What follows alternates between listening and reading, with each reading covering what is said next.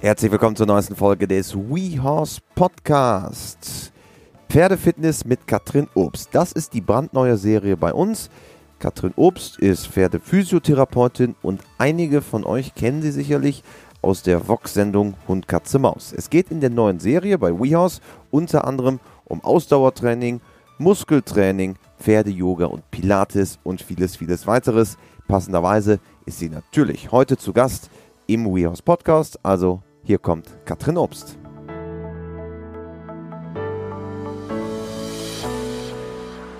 Ich freue mich sehr, heute einen Podcast zu haben mit einer frisch gebackenen WeHorse-Trainerin, kann man sagen, die in diesem Jahr zur Riege der WeHorse-Ausbilder dazugestoßen ist. Und sie behandelt insbesondere das Thema Gesundheit rund ums Pferd. Hallo Katrin Obst. Hallo Christian, schön, dass ich hier sein darf. Pferdegesundheit. Dein großes Thema, mit dem du dich seit vielen Jahren beschäftigst. Für alle, die dich noch nicht kennen, was genau machst du? Ja, ich bin jetzt inzwischen seit 16 Jahren hauptberuflich als Pferdephysiotherapeutin unterwegs und ähm, habe eine sogenannte Fahrpraxis. Das heißt, ich fahre von Stall zu Stall und kümmere mich dort um Patienten, die mit unterschiedlichen Anliegen zu mir kommen. Das äh, können auf der einen Seite Rückenschmerzen sein, das können Rittigkeitsprobleme sein, aber ich habe auch ähm, Pferde, die in der Rekonvaleszenz sind und mir zum Beispiel vom Tierarzt oder von der Klinik überwiesen werden. Du bist, ähm, wie du ja gerade schon selber gesagt hast, quasi in den verschiedensten Bereichen, also vom Huf am Ende bis zum, mhm. äh, ähm, bis zum Rücken, alle Bereiche, die das Pferd eigentlich abdeckt. Wie bist du ursprünglich dazu gekommen? Du bist ja inzwischen auch Expertin in vielen Fachzeitschriften, jetzt bei uns auch. Wie bist du ursprünglich zu diesem Thema und auch zum Pferd gekommen?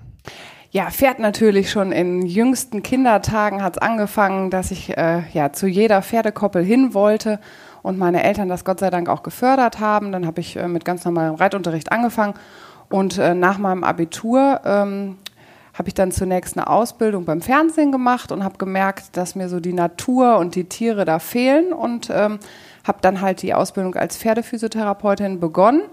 Und dann hat sich das so nach und nach entwickelt, dass ich Dozentin an verschiedenen Schulen geworden bin, dass ich angefangen habe, Fachartikel für verschiedene Zeitschriften zu schreiben. Ja, und jetzt bin ich heute bei euch. das finde ich ganz interessant, als wir uns kennengelernt haben, mhm. dass du berichtet, dass du ja nicht irgendwo im Fernsehen unterwegs warst, sondern bei Stefan Raabs TV Total. Stimmt das? Genau so ist es, ja. Was genau hast du da gemacht? Ja, äh, ganz klassisch als Praktikantin habe ich da nach dem Abitur angefangen. Das hat, ähm, kann ich erzählen, weil so Süden, genau in ja. Köln auf dem Ring, äh, im Kapitol wurde das damals äh, aufgenommen.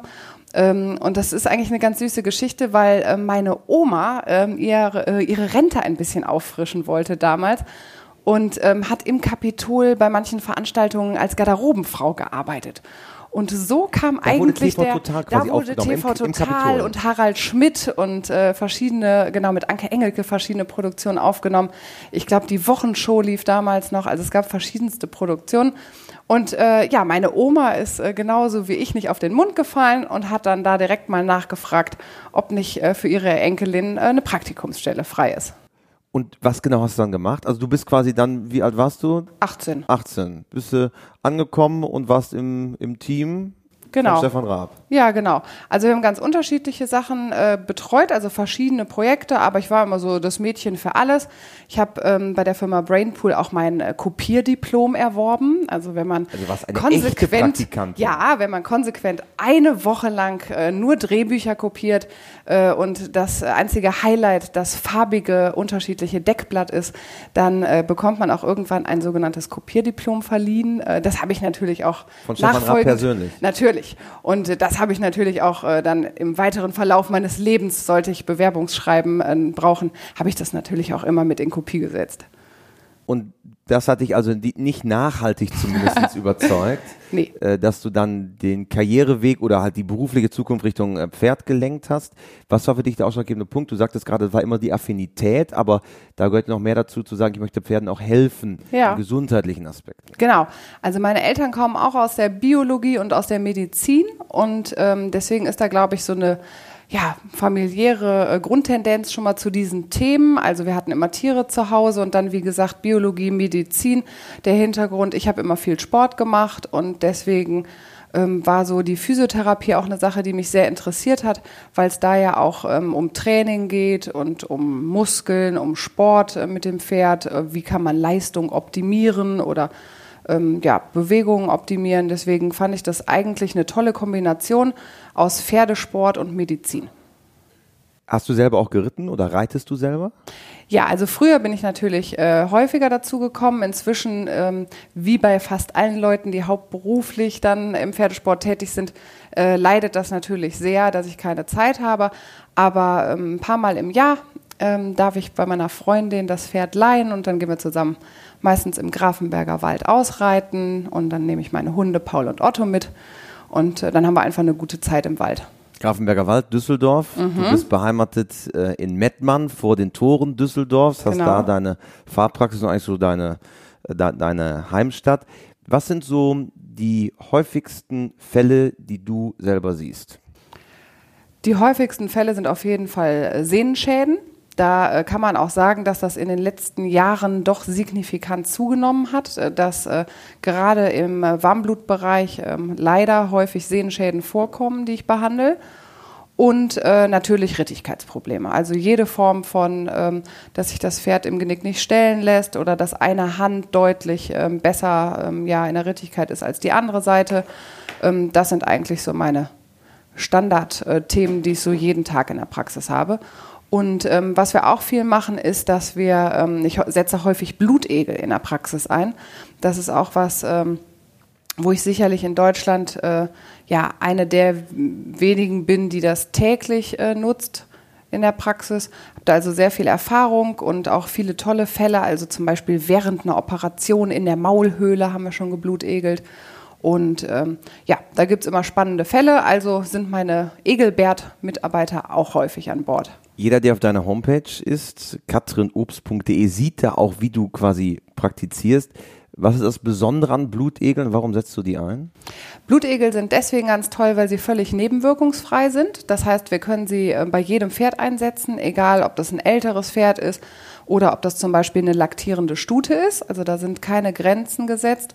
Und, ähm, Vielleicht für alle, die es nicht wissen, was eine laktierende Stute? Das ist eine Stute, die einen Fohlen bei Fuß hat und gerade Milch gibt, wo man immer das Problem hat, dass das Fohlen über die Milch dann auch Medikamente aufnehmen würde, die man der Mutterstute verabreicht. Deswegen kann man da mit den Blutegeln völlig ähm, ja, bedenkenlos ganz lokal arbeiten. Und das ist eigentlich auch das Stichwort bei den Blutegeln, weil ich mache ähm, häufig Blutegelbehandlungen in Kombination mit einer tierärztlichen Behandlung. Das heißt, der Tierarzt verabreicht beispielsweise ähm, übers Futter oder über die Vene ein Medikament, was ähm, systemisch, also im ganzen Körper wirkt. Und ich gehe dann nochmal mit den Blutegeln gezielt an die Stelle, also beispielsweise an die Sehne oder an das Gelenk oder an den Schleimbeutel, wo das Problem wirklich ist. Gibt es eine gewisse, eine gewisse Hemmschwelle gegenüber Blutegeln, wenn du, wenn du zu einem Klienten kommst und sagst, ich glaube, die und den, das Thema, das jetzt hier dein Pferd hat, möchte ich gerne mit Blutegeln behandeln? Gibt es da eine gewisse Hemmschwelle erstmal? Ja, schon immer mal wieder. Also es gibt äh, viele Kunden, die sich zunächst ekeln. Ähm, interessanterweise schlägt das aber während der Behandlung eigentlich immer in eine positive Reaktion um. Also ich habe ganz oft, dass so das Feedback kommt, wenn die Leute dann die Blutegel kennenlernen und sehen und ähm, merken auch, dass das Pferd das nicht stört, dann sagen die auch, ne, dass, ach, ich habe mich so vorher geekelt oder ich hatte so Angst davor, aber das ist ja eigentlich sind die ja doch ganz hübsch und die haben so ein kleines Muster farblich, äh, also die sind auch hübsch anzusehen und äh, das äh, ja, entwickelt sich dann eigentlich zu einer kleinen Sympathie. Die Blutegelsympathie. Auf jeden Fall. Die du ja auf Social Media auch dokumentierst, du nennst sie immer Egelberts. Ja. Die Egelberts. Meine Egelberts. Genau. Ja, ich finde, äh, Mitarbeiter brauchen Namen und Wichtige nicht, Mitarbeiter, muss Ja, wichtige, die wichtigsten Mitarbeiter brauchen Namen und äh, Egelbert gehört natürlich mit zum Team. Nun haben wir darüber gesprochen, dass du das Thema Gesundheit natürlich auch ganzheitlich betrachtest. Wie wichtig ist da die Zusammenarbeit auch mit den Veterinärmedizinern, also mit den Tierärzten? Man muss ja schon sagen, du bist keine Veterinärmedizinerin, sondern natürlich in dem Bereich ähm, Chiropraktik, Thera Physiotherapie unterwegs. Wie wichtig ist Zusammenarbeit mit Tierärzten? Mm, ganz, ganz wichtig, ähm, weil vielen ähm, Dingen, die ich quasi mache, ähm, natürlich eine äh, konkrete Diagnose vorausgehen sollte. Also beispielsweise ist es häufig notwendig, dass ein Pferd geröntgt wird oder dass Ultraschallbilder angefertigt werden. Und deswegen ist es mir persönlich sehr wichtig, dass ich äh, mit Tierärzten und auch verschiedenen Kliniken kooperiere. Ich muss aber auch sagen, dass ich schon so lange im Job bin, jetzt äh, deutschlandweit gesehen, ähm, war ich wirklich eine der ersten, äh, die diesen Job angefangen hat, auch hauptberuflich zu machen, so dass ich ähm, ein sehr gutes Standing habe und wirklich sehr, sehr, also ich kann da nur positiv von berichten, dass ich sehr gut, äh, egal ob Klinik oder Tierarzt, mit allen gut zusammenarbeite. Also das beschränkt sich auch nicht auf ein, zwei, mit denen man gut klarkommt, sondern das ist wirklich eigentlich bei uns äh, im gesamten Kreis gibt es keinen, mit dem ich nicht gut zusammenarbeiten kann. In wenigen Wochen ist es wieder soweit. Das internationale Frankfurter Festhallenturnier öffnet seine Pforten. Inzwischen zum 48. Mal findet es in diesem Jahr vom 19. bis zum 22. Dezember statt, also dem Wochenende vor Weihnachten. Von Deutschlands besten Nachwuchspferden und Topstars der Dressur bis hin zum Who des Springsports in Frankfurt treffen alle traditionell vor Weihnachten noch einmal aufeinander.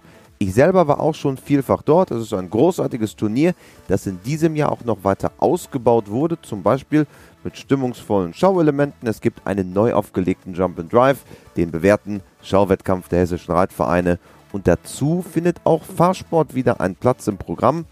Und, auch das ist wichtig, es ist eine der letzten Möglichkeiten, Weihnachtsgeschenke zu organisieren. Über 100 ausgewählte Aussteller laden zum Last Minute Weihnachtsshopping. Tickets und weitere Infos findet ihr auf www.festhallenreitturnier-frankfurt.com www.festhallenreitturnier-frankfurt.com Viel Spaß! Was würdest du sagen, was hat sich in den Laufe der Jahre verändert, dass es immer mehr Pferdephysiotherapeuten auch gibt? Ja, das ist natürlich äh, ein bisschen ein leidiges Thema. Also ähm, ich habe die äh, Physiotherapieausbildung, ähm, ich habe meinen Pferdewirt noch gemacht, Pferdewirtszucht und Haltung, habe dann die Physiotherapie an zwei verschiedenen Schulen absolviert und noch Zusatzqualifikationen halt auch in Osteopathie äh, und Akupunktur gemacht. Ähm, und es ist natürlich ähm, insgesamt einfach eine Ausbildungszeit von fünf, sechs Jahren gewesen, über die ich das gemacht habe. Und währenddessen habe ich auch äh, beispielsweise in einer Pferdeklinik gearbeitet, um noch mehr Erfahrung da zu kriegen. Und deswegen ist es natürlich schwierig, äh, wenn dann neue Kollegen, nenne ich es mal, auf den Markt kommen, die ein paar Wochenendkurse äh, ohne Vorkenntnisse und auch ohne praktische Praktika ähm, absolviert haben, dann auf den Markt kommen und im Prinzip sagen, wir stehen jetzt auf einer Stufe. Das ist natürlich relativ schwierig und äh, das ist auch was, was viele Tierärzte stört. Und ähm, das ist natürlich eine Grauzone in Deutschland, weil wir keine staatliche Anerkennung für Physiotherapeuten für Pferde oder auch für Hunde haben. Deswegen wäre es wünschenswert, dass sich da in den nächsten Jahren einfach noch was tut und das Ganze auch äh, so ein bisschen ähm, ja, in geordnete Bahnen kommt und dass es vielleicht eine einheitliche Prüfung in Deutschland geben wird, ähm, wo auch der Kunde, also sprich der Pferdebesitzer hinterher weiß, ähm, wenn jemand einen Abschluss an der oder der Einrichtung hat, dann kann ich mich darauf verlassen, dass derjenige gut ausgebildet ist. Würdest du denn sagen, dass sich auch bei den Pferdebesitzern selber etwas geändert hat? Dass die Offenheit für neuartige Behandlungsmethoden. Also ich kann mich erinnern, als ich angefangen habe zu reiten, ich habe in einem sehr strikten Dressurstall damals geritten. Da gab es immer einmal den Knochenbrecher, der einmal im Quartal kam, der hieß dann so in Anführungsstrichen Knochenbrecher. Und da hat sich ja sehr, sehr viel getan. Wie würdest du das beschreiben, was sich auch bei Pferdebesitzern und Pferdeliebhabern geändert hat? Ja, zum einen ist natürlich eine hö viel höhere Sensibilität da, dass ähm, sieht man ja auch auf der WeHorse-Plattform, dass ähm, die Leute sich dafür interessieren, wie kommunizieren Pferde miteinander, wie kommuniziere ich am Boden mit einem Pferd, äh, welche gesundheitlichen Themen gibt es, was kann ich auch für mein Pferd Gutes tun.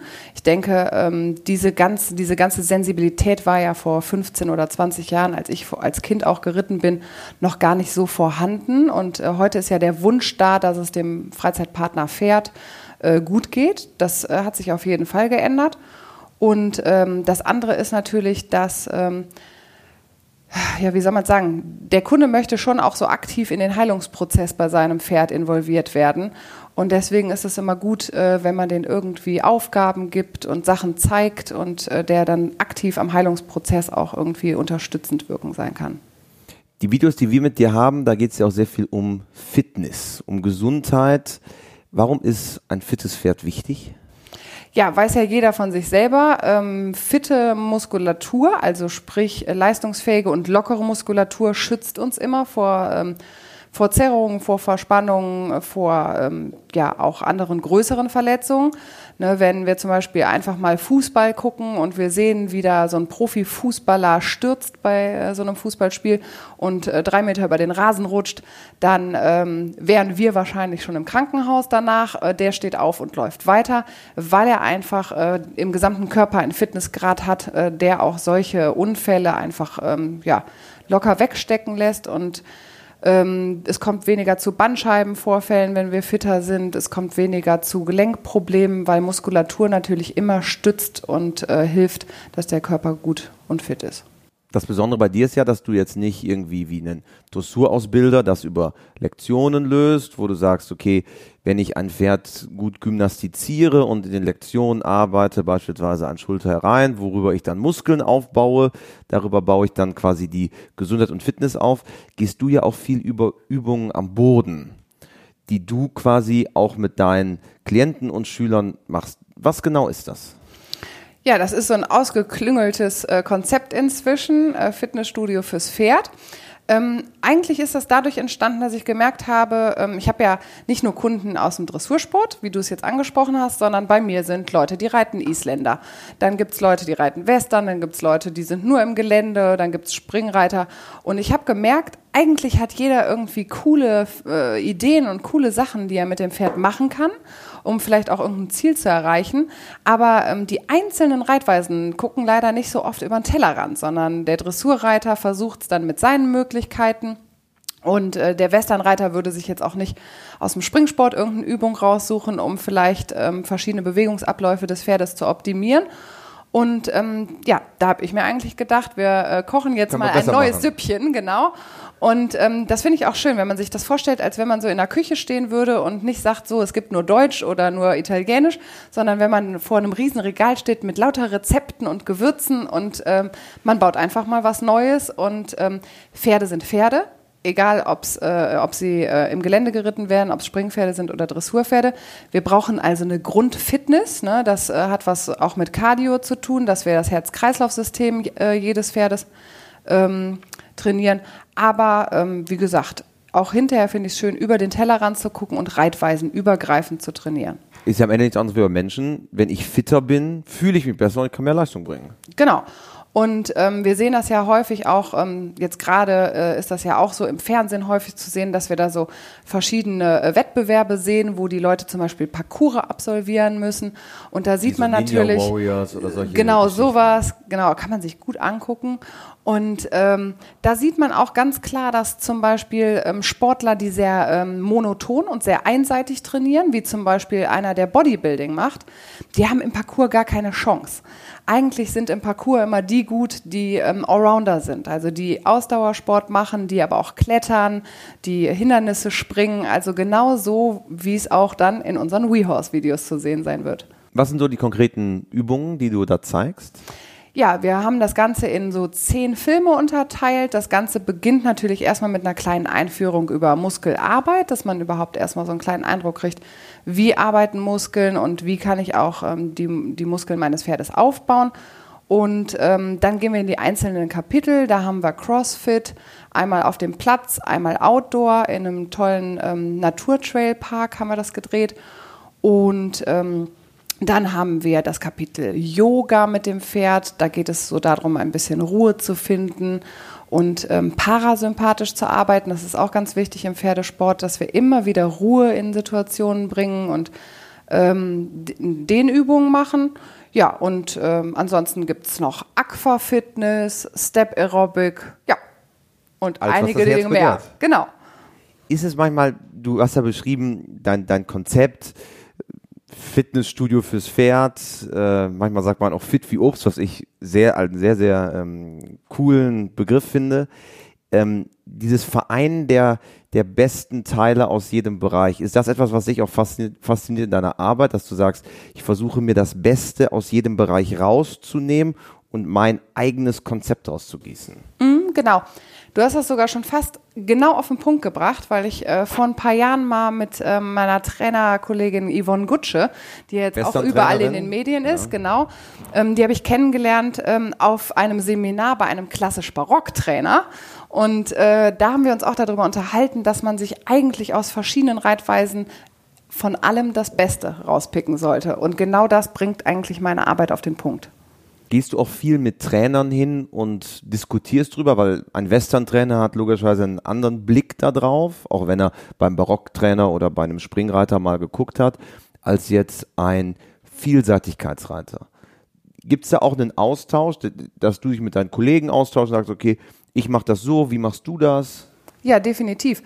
Ähm, da gibt es natürlich immer einen Austausch und ähm, da gibt es auch ganz viele Kooperationen in Form von Seminaren oder Vorträgen, die ich gemeinsam auch mit Kollegen halte, ähm, weil es ganz viele Dinge gibt, die sich hervorragend mit Physiotherapie äh, kombinieren lassen, beispielsweise Horsemanship. Mhm.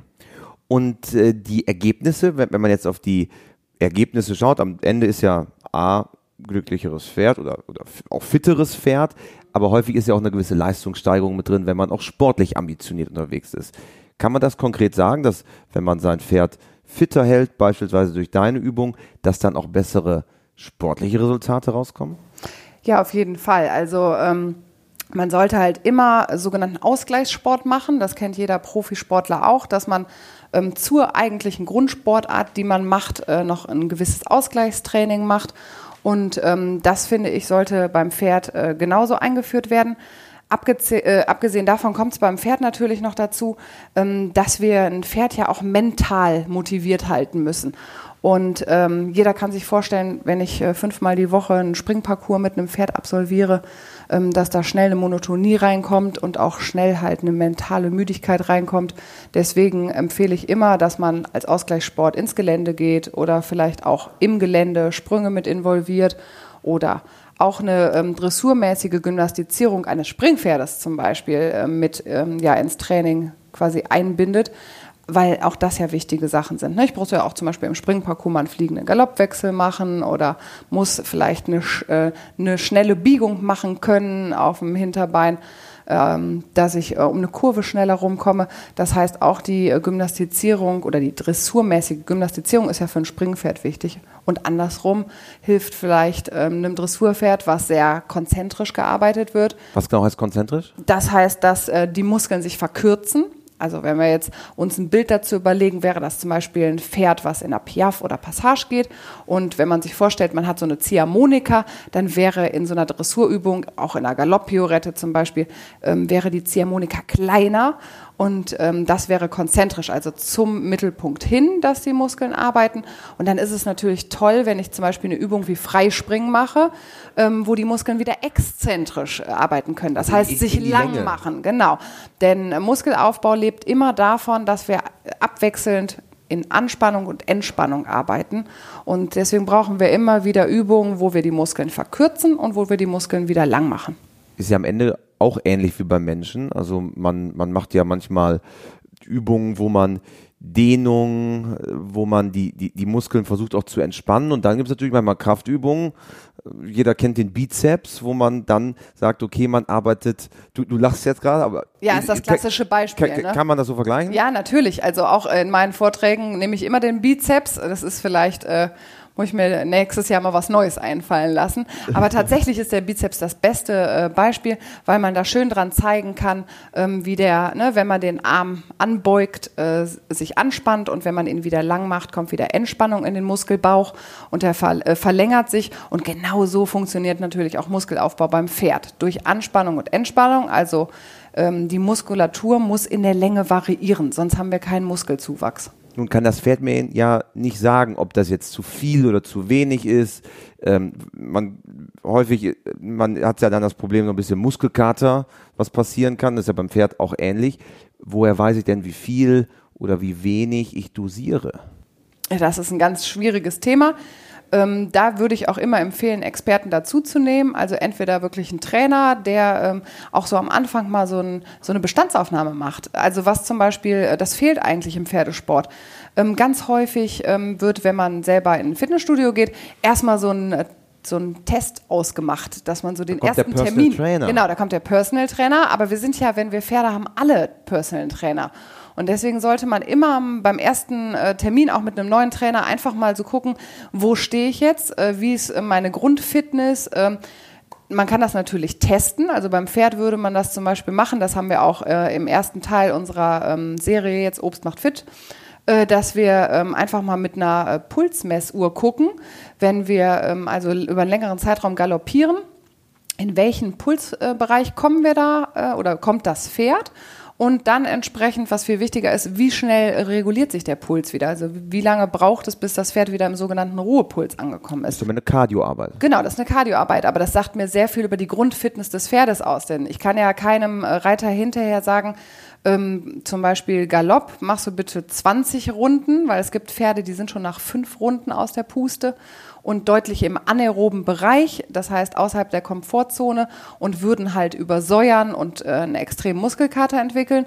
Und andere Pferde können äh, 40 Runden äh, galoppieren und es würde ihnen nichts ausmachen. Deswegen ähm, immer am Anfang würde ich empfehlen, dass man halt sich einen Trainer sucht oder vielleicht zeichnet das auch einen guten Physiotherapeuten oder Trainer aus, dass er so eine kleine Bestandsaufnahme macht und sagt, was macht ihr denn, auf welchem Niveau seid ihr unterwegs, welche Übungen oder wie oft trainiert ihr in der Woche. Also so ein kleines Vorgespräch sollte sein, bevor man mit dem Training einsteigt.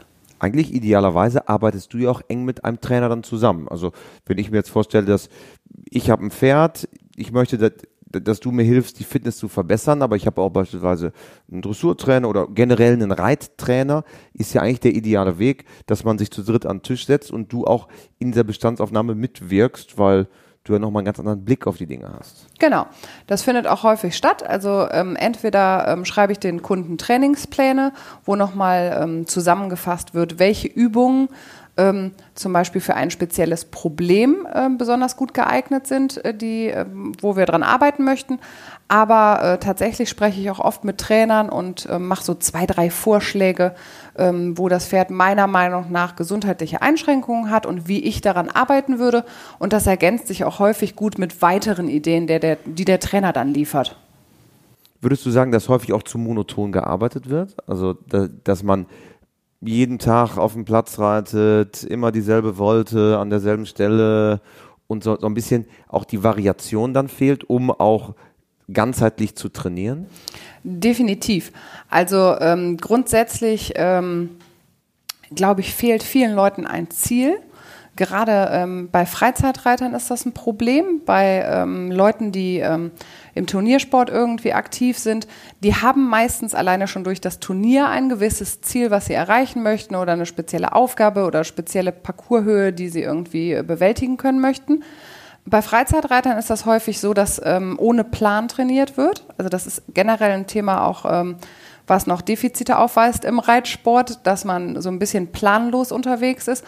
Deswegen ähm, bei Menschen geht man hin und macht in der Regel so einen Sechs-Wochen-Plan und ähm, überprüft dann auch wieder, ne, was hat sich optimiert, was hat sich irgendwie verbessert und ähm, stellt dann auch Übungen um, um auch so eine Adaption einfach daran ähm, ja, zu verhindern und zu gewährleisten, dass man wieder durch neue Übungen und neue Ideen halt auch wieder ähm, der Muskulatur einfach neue Anreize gibt.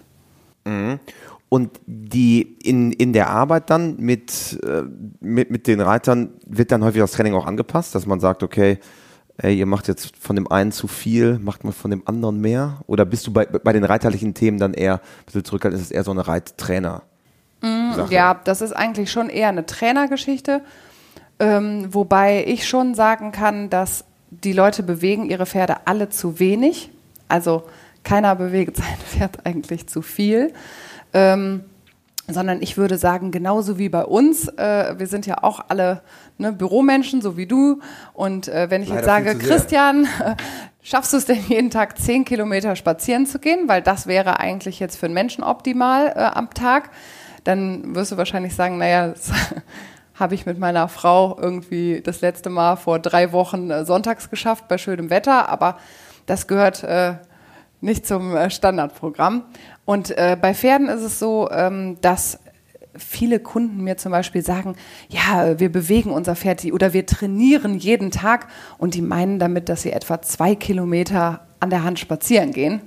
Und äh, das hat natürlich nichts mit Training zu tun, sondern das ist, wäre eigentlich das, was man noch so on top äh, nochmal zusätzlich als zweite. Einheit am Tag machen könnte, um sich nochmal die Füße zu vertreten. Aber ähm, nein, eigentlich werden die Pferde viel zu wenig bewegt. Obwohl ich das ja immer mehr sehe, dass Menschen auch ihre Pferde primär führen. Ja. Reitest du noch oder führst du oder schon? Oder führst du schon? Genau. Wer sich da so. Wer sich da mit einem schönen T-Shirt passend dazu ausstatten möchte, ist in meinem Online-Shop herzlich willkommen. Ich habe nämlich tatsächlich genau mit diesem Spruch eine kleine T-Shirt-Kollektion gemacht. Reitest du noch oder führst du schon? Und ähm, Reiten wird überbewertet, gibt es auch. Also tatsächlich, ähm, ich weiß gar nicht, woran das liegt, ähm, ist so ein richtiger Trend in den letzten Jahren zu beobachten, dass die Leute gar nicht mehr so gerne reiten möchten, sondern äh, viel mehr so Freizeit äh, mit ihrem Pferd verbringen möchten, alles mögliche Bodenarbeit, ähm, Freiheitsdressur, Horse Agility, ähm, haben wir auch schon drüber ein gesprochen. Riesenthema, Horse Agility. Ein Riesenthema, genau. Und ähm, ich glaube, ähm, ja, dass äh, da ganz andere Schwerpunkte ähm, so ins Laufen kommen, als es so vielleicht vor 10 oder vor 15 Jahren noch war. Weil ich weiß zum Beispiel als Kind äh, oder als Jugendliche äh, gab es für mich nichts Schöneres als, ähm, da bin ich noch Schulpferde geritten und dann, wenn dann einer von den Privatreitern gefragt hat, so, möchte noch jemand trocken reiten, dann, dann flogen alle kleinen Mädchenhände hoch und dann bin ich nach Hause gefahren Ostern, Weihnachten, Geburtstag gleichzeitig, ein Strahlen in meinem Gesicht. Und dann habe ich zu meiner Mutter gesagt, Mama, ich durfte heute ne, den und den trocken reiten. Und äh, wenn die gesagt haben nach einer Viertelstunde, äh, und ist genug, dann hat man gesagt, nein, noch eine Viertelstunde. und ist eine halbe Stunde irgendwie Schritt geritten und war aber glücksbeseelt dabei. Und äh, heute reitet weder jemand eine halbe Stunde sein Pferd trocken, ähm, noch findet man Jugendliche, die Lust dazu haben. Also das ist eine ganz interessante und eigentlich äh, traurige Entwicklung dass, ähm, ja, dass diese Euphorie, aufs Pferd zu kommen und äh, zu reiten, gar nicht mehr so vorhanden ist. Ähm, manchmal finde ich es schade, weil ich das Gefühl habe, dass, äh, ich nenne das mal das Reitbedürfnis, ist so gesättigt bei vielen. Liegt vielleicht auch daran, dass heute viel mehr äh, Jugendliche ähm, die Möglichkeit haben, direkt ein eigenes Pferd zu haben. Das war natürlich in, in meiner haben Jugend. immer die Möglichkeit. Genau, ne? haben immer die Möglichkeit, sind dann auch einfach irgendwann satt, so als wenn man jeden Tag Schokolade haben kann. Und äh, bei mir war es natürlich so, es war einmal in der Woche eine Reitstunde drin und dementsprechend heiß war ich da drauf und hätte natürlich für jedes zweite oder dritte Mal äh, ne, den Stall gefegt, äh, den Sattel geputzt und ähm, sonst was gemacht. Und das ist so ein bisschen, äh, das merke ich, dass das ein bisschen verloren gegangen ist. Ja, und es gibt auch Menschen, die auch fast nur noch führen. Also es gibt auch Menschen, die gar nicht mehr unbedingt reiten, habe ich das Gefühl. Ja, gibt's auch. Ähm, da, äh, das ist äh, natürlich sicherlich eine kleine Kritik an dieser Stelle, aber ich denke, das hat ähm, gerade im Warmblutbereich was damit zu tun, dass wir unheimlich hochkarätige Pferde in Deutschland züchten. Also wir haben übermotorisierte, PS-starke Dressurpferde mit einer unwahrscheinlichen Bewegungsamplitude. Ähm, die Leute können aber leider immer schlechter reiten und äh, können diese PS-Zahl von den Pferden auch nicht ähm, handeln. Genau, und das ist ein Riesenproblem geworden. Ähm, das hat häufig äh, ja was mit Image zu tun. Ich weiß nicht, womit es was zu tun hat, dass halt äh, da ähm, eine ganze ja, eine ganze, ähm, wie heißt das hier, so ein ganzes Boxenschild voll mit Vorfahren äh, von, einem, von einem Pferd stehen müssen. Ich schmunzel da mal ein bisschen drüber, weil ich denke, manche wissen von ihren eigenen Urgroßeltern den Namen nicht, ja. aber beim Pferd stehen irgendwie so zehn Generationen auf dem Boxenschild und die weiß man auch äh, interessanterweise ja, ja. auswendig. Und ähm, ja, ich fände äh, eigentlich bräuchten viel mehr Leute ähm, gelassene, ruhige, zuverlässige Freizeitpartner, mit denen sie gemeinsam was lernen können und nicht diese PS-starken Pferde. Da entstehen einfach oft Ängste. Auch das ist ja ein Riesenthema im Reitsport. Und dann kommt es natürlich dazu, dass man in so ein Vermeidungsverhalten geht. Das heißt, man hat dann zum Beispiel Angst äh, zu galoppieren oder man hat Angst ins Gelände zu gehen oder ähm, ja, es gibt verschiedene Situationen, Kann die man, einem man unheimlich ja sind. Genau. Und ähm, die wenigsten Menschen gehen natürlich da in eine Konfrontation und sagen, äh, ich muss dieses Thema jetzt angehen, sondern die meisten gehen eher in eine Vermeidung und äh, lassen diese Sachen weg und umso schlimmer wird das natürlich, weil ein Pferd, auch ein junges Pferd, möchte sich natürlich bewegen, möchte sich auspowern äh, und braucht einfach ähm, ja, diese, diese Möglichkeit, die Energie rauszulassen. Und ähm, ganz häufig wird mir das bewusst, ähm, wenn ich mit meinen Hunden spazieren gehe. Ähm, mein junger Hund Otto, der ist jetzt zwei Jahre alt und ähm, wenn ich sehe, dass der sich ähm, also immer, jeden Tag zwei Stunden wirklich richtig im Laufen austoben muss und auch da teilweise so richtige Sprints hinlegt und über die Felder galoppiert und was für eine Lebensfreude und Bewegungslust dieses Tier dabei hat, dann äh, bin ich manchmal äh, ja ganz traurig darüber, wenn ich sehe, dass halt äh, dreijährige Pferde 23 Stunden in einer kleinen Box stehen und äh, wundere mich, ne, dass da äh, kein Zusammenhang äh, ja, gesehen wird, dass die Pferde dann halt auch äh, nicht mehr händelbar sind. Das ist ja fast ein Aufruf an die deutschen Zuchtverbände, das Zuchtziel anzupassen. ja, züchtet bitte wieder Pferde mit dicken Gelenken, dicken Köpfen und ein bisschen weniger PS.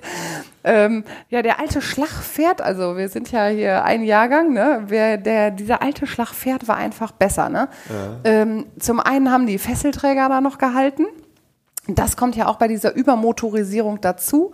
Ne? Wenn man sich vorstellt, so ein Pferd ist im Prinzip konzipiert wie so eine Maschine, aber wir haben jetzt einfach mal statt 5 PS 50 PS da rein gezüchtet, dann ähm, kann diese Maschine nicht mehr funktionieren. Und das merken wir ja daran, dass im Prinzip äh, in jedem Stall die Pferde ähm, Sehnenschäden haben. Das ist schon ein großes Thema. Ne? Also Fesselträger ist schon ein Thema, was auch zugenommen hat, zumindest in der subjektiven Wahrnehmung. Ja, definitiv. Also das ist äh, ein Riesenthema geworden.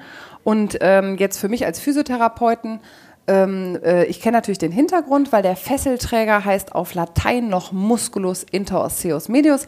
Das heißt, es war im Ursprung evolutionsmäßig ein Muskel und der sich zu einer Sehne entwickelt hat. Und ähm, Sehnen haben eine sehr äh, geringe Kapazität in der Dehnung und äh, wenn wir äh, bei Jungpferden ähm, zu schnell zu viel Muskelaufbau machen, was natürlich äh, passiert, dann haben wir immer, äh, dann passiert das immer zu Lasten der Muskulatur. Diese verkürzt und verspannt sich, hat die Elastizität nicht mehr und der Leidtragende ist dann im Prinzip immer die Sehne, die nur die Verlängerung des Muskels an den Knochenrand darstellt. Muss dann. Genau. Also eigentlich muss man behutsamer und langsamer den Muskelaufbau machen, wenn ich richtig verstehe, um einfach diese Sehne gerade in der Anfangsphase zu schützen. Ja, genau so ist es. Also die, das, die Antrainierphase äh, sollte äh, viel ähm, smoother, viel moderater stattfinden. Ähm, wo ich auch, äh, ähm, das ist natürlich, bei mir ist ja immer der erhobene Zeigefinger, weil ich natürlich ähm, meine wirtschaftlichen Interessen sind es ja nicht, ein dreijähriges Pferd äh, in den Sport teuer zu verkaufen, sondern mein Interesse ist es immer, dass das Pferd lange gesund bleibt. Deswegen ähm, sage ich, da habe ich da natürlich andere Interessen.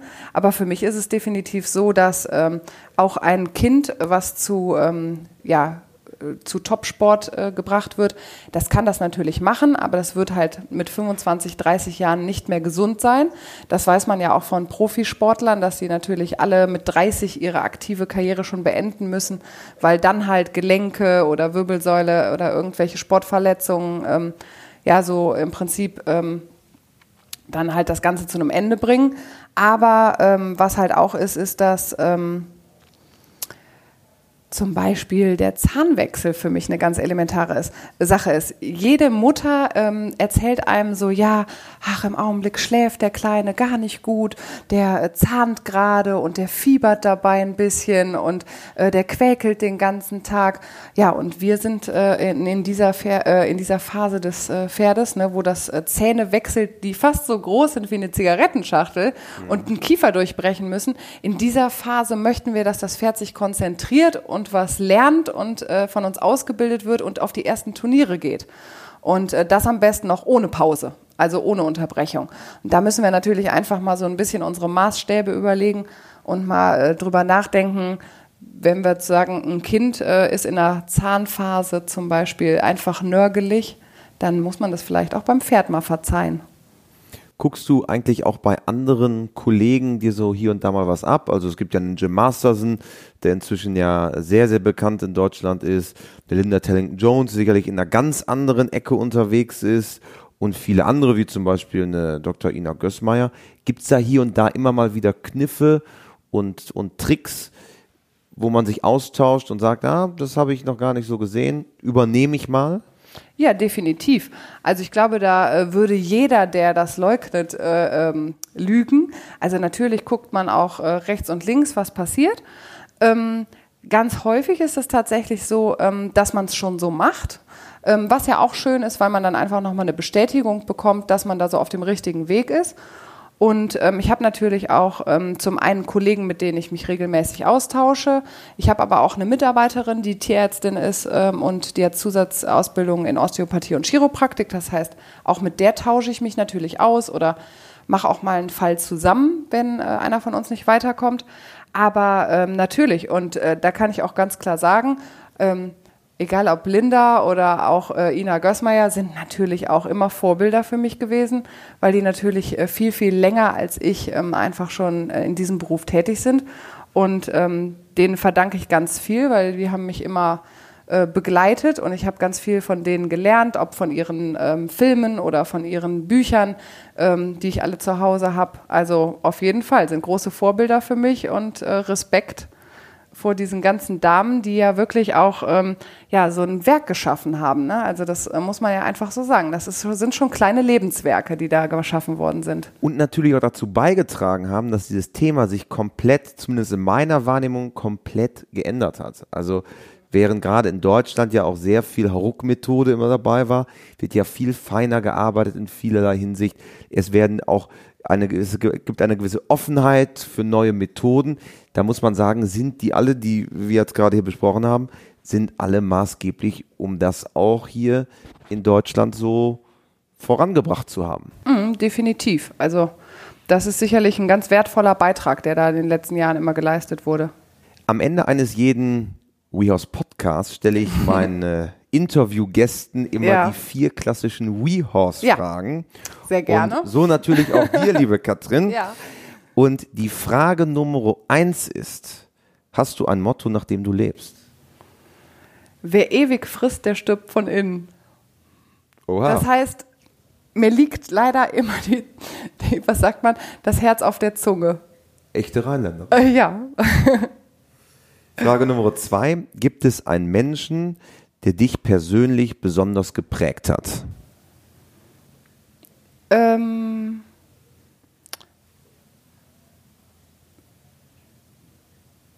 Ich habe gerade überlegt, wer, das ist ja schon, wenn einem nicht direkt jemand einfällt, ist das ja schon so eine Sache. Also ähm, ja, ich würde sagen, meine Mutter. Das hat gar nichts mit dem Reitsport zu tun. Aber ähm, meine Mutter war immer jemand, äh, die egal äh, was für eine Situation war, die immer äh, sich wieder hingestellt hat und weitergemacht hat und äh, ja, die ähm, immer für alle ein offenes Ohr hatte und äh, für alles offen war und freundlich und ähm, so ganz äh, ja offen einfach. Und ich glaube, die ist mein größtes Vorbild.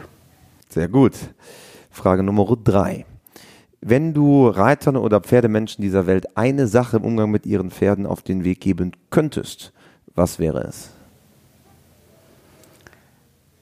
Dass, ähm, dass, wir eine, ja, dass wir Pferde brauchen, denen es gesundheitlich gut geht, aber denen es auch mental gut geht. Und das sollte eigentlich immer oberstes Ziel sein. Egal, was wir mit einem Pferd machen, äh, dürfen wir diese Aspekte nie aus dem Auge verlieren. Und zum Abschluss vervollständige bitte diesen Satz für mich. Pferde sind für mich. Pferde sind für mich ähm, ja, die ehrlichsten äh, Lebewesen. Die sind immer offen und immer ehrlich und ähm, ja, sind mit die schönsten Tiere, die es gibt. Neben deinen beiden Hunden. Auf jeden Fall. Perfekt. Vielen Dank, liebe Katrin. Wir freuen uns sehr, die neue Serie mit dir bei uns auf wehouse.com. Daneben bist du aber auch noch aktiv auf Vox. Genau. Ähm, seit einigen Jahren kann man mich regelmäßig auf Vox sehen und zwar in dem Format Hund, Katze, Maus. Das läuft immer samstags abends um ähm, ja, so 18 Uhr.